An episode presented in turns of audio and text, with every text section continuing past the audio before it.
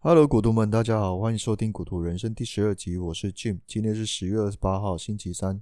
先来聊一下最近的美股，大概跌了一千多点哦。当然是最近美国疫情的关系哦，那病患的人数一直在攀升。当然，这个疫情也被拿来当做美国总统大选的炒作的话题之一哦。这要看自己怎么去解读这个新闻哦。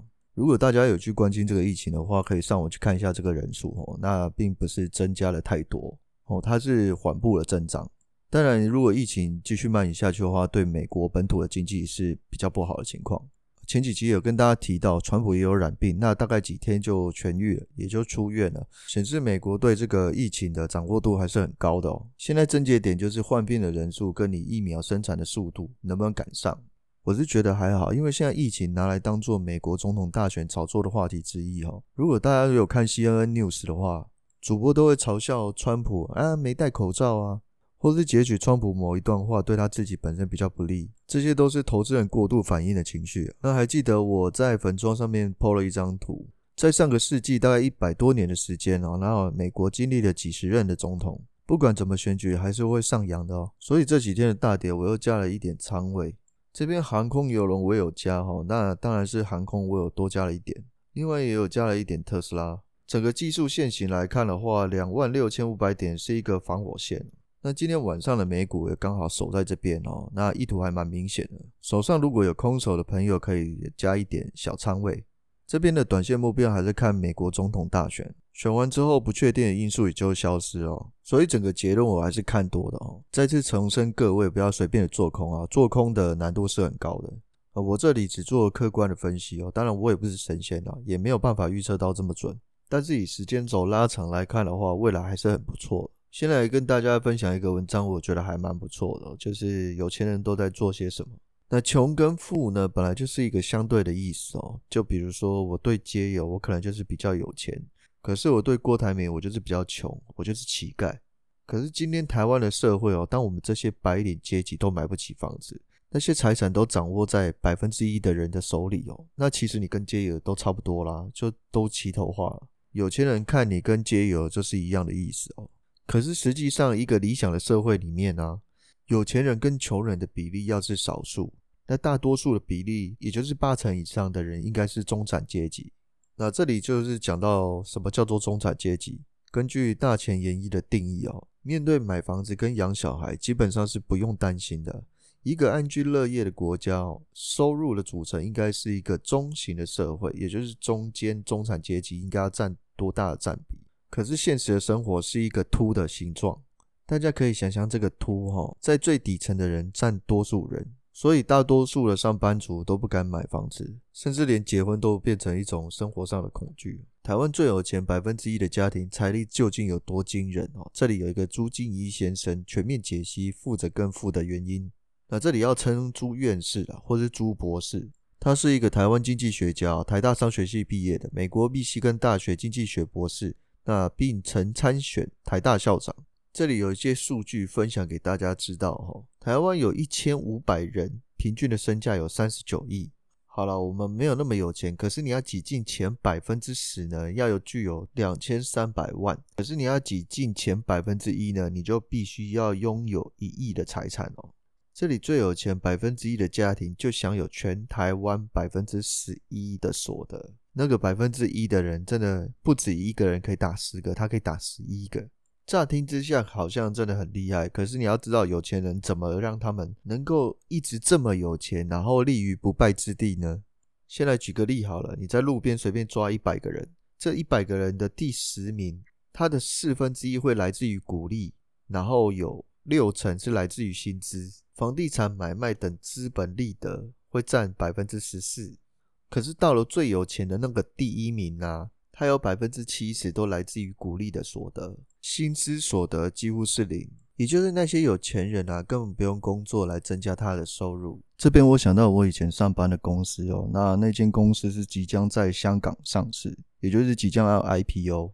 当然啊，它也有开放员工认股。那员工认股不是说你想认多少就有多少让你认哦。那对员工来讲的话，这个根本是鸡毛蒜皮的数量。以前遇到一个很好的主管。那他有跟我们讲说，其实有一个集团找上他们，先讲一下这个主管的职位哦，他不是你想象中的什么副理、经理啊，他是老板身边的一个蛮大职位的主管。在所有 IPO 之前，所有的股份包含要给员工多少，给集团多少，还要给母公司多少，都已经确定了。可是那个集团在当年哦，投资了某个项目，他亏了很多的钱，所以他就求我们那个主管说：“哎，多认一些股份给他好不好？因为他想要再从这次 IPO 拿到。”可以弥补这一次的损失。那甚至这个主管有把他手机的简讯给我们看哦，那个金额真的是很大。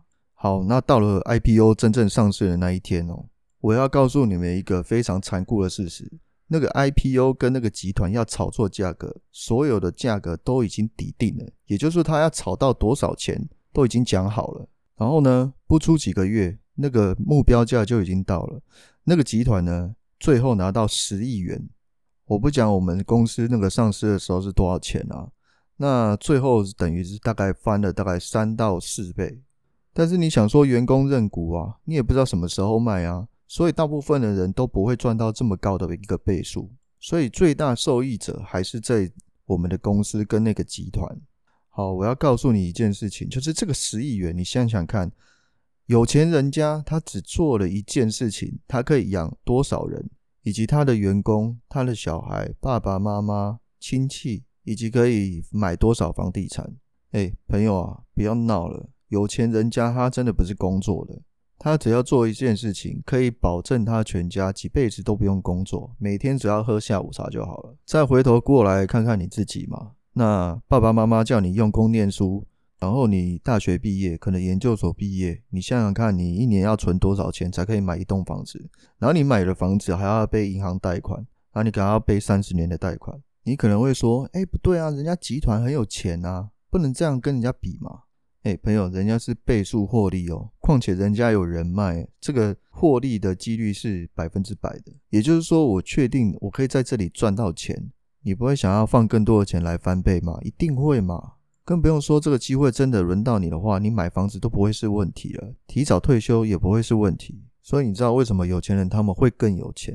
因为他们有人脉啊，他们可以在某间公司的合作关系中，诶，知道谁要 IPO 了，知道谁的房子要涨了，知道你哪些土地要开始招标了。那些有钱人根本不会把钱放在银行里，朋友，你听懂了吗？他们会买资产，而不是买负债。我这边有一个表格哦，分享给大家知道一下台湾富豪资产配置的概况。股票是百分之二十一，债券百分之三十，现金百分之二十二，私人产业百分之二，黄金百分之三，投资型不动产百分之二十，奢侈品百分之三。好，听完了，你有没有什么感觉？他的现金只保留了两成的现金在身边而已，几乎七八成都拿去投资诶。回头再看看你身边的资产怎么做配置的，然后再请你想想投资到底重不重要。接下来分享一个新闻给大家：二零二零年台湾最严峻的挑战，既不是肺炎疫情，更不是美中冲突，而是我们再熟悉不过的人口趋势。根据内政部统计，到今年九月为止。台湾总人口递减为负的一万一千两百五十人，也就是说，如果今年剩下三个月当中啊，台湾的出生人口数没有办法比死亡人口数多出一万人以上，二零二零年将是内政部在台湾实施户口统计七十年以来台湾总人口数第一次出现衰退。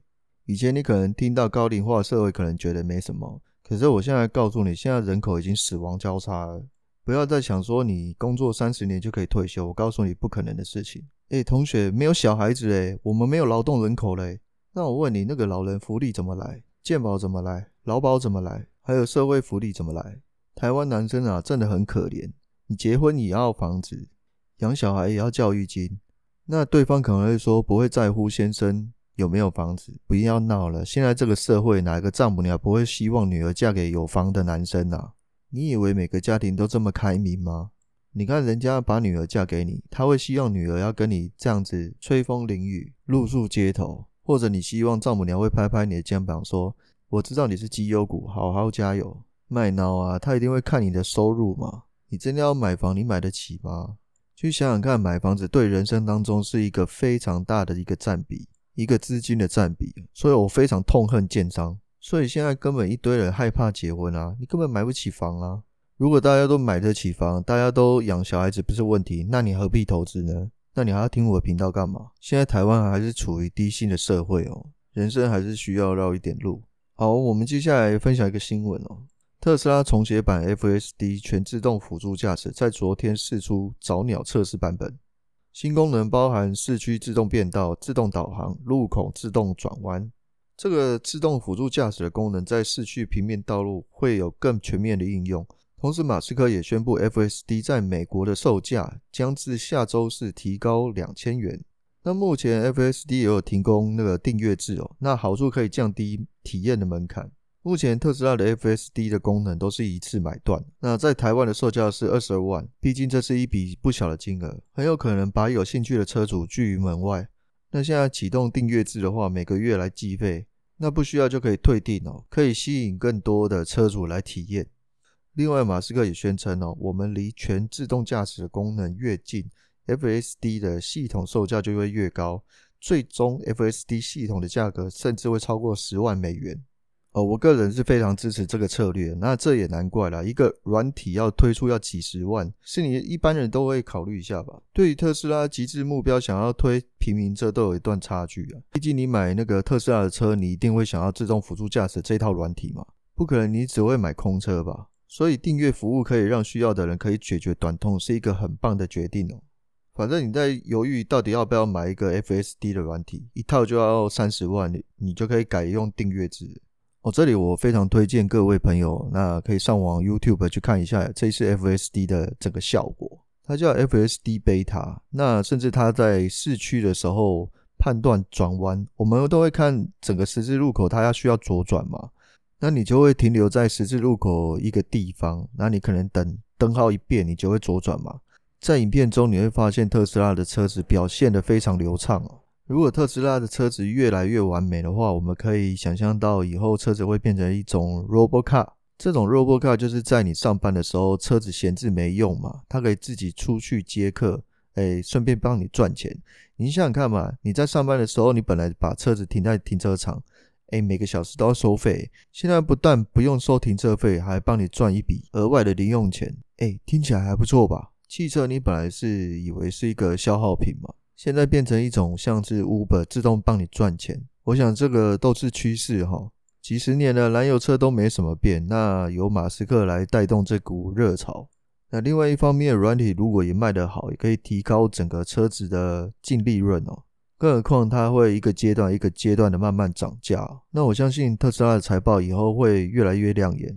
好了，另外就是美国总统大选哦，这边我的结论跟前几集是一样啊。那不管谁选上，最终的美国股市还是趋势是往上。虽然你看这几天都是大跌了大概两千点，在美股一百多年以来哦，趋趋势都是一直在往上了，所以你更不能在这里放空。那我在这里呢也加了一点小仓位。之后我再跟大家报告我目前的损益啊，好吧，那节目先到这边了。以上投资总会伴随一定程度的风险，在你展开投资之前呢，建议你先衡量自己所能承受的风险，审慎评估并且独立思考。谢谢大家，谢谢股东们，我是 Jim。如果你喜欢我的节目，请立即订阅，我们下次见，拜拜。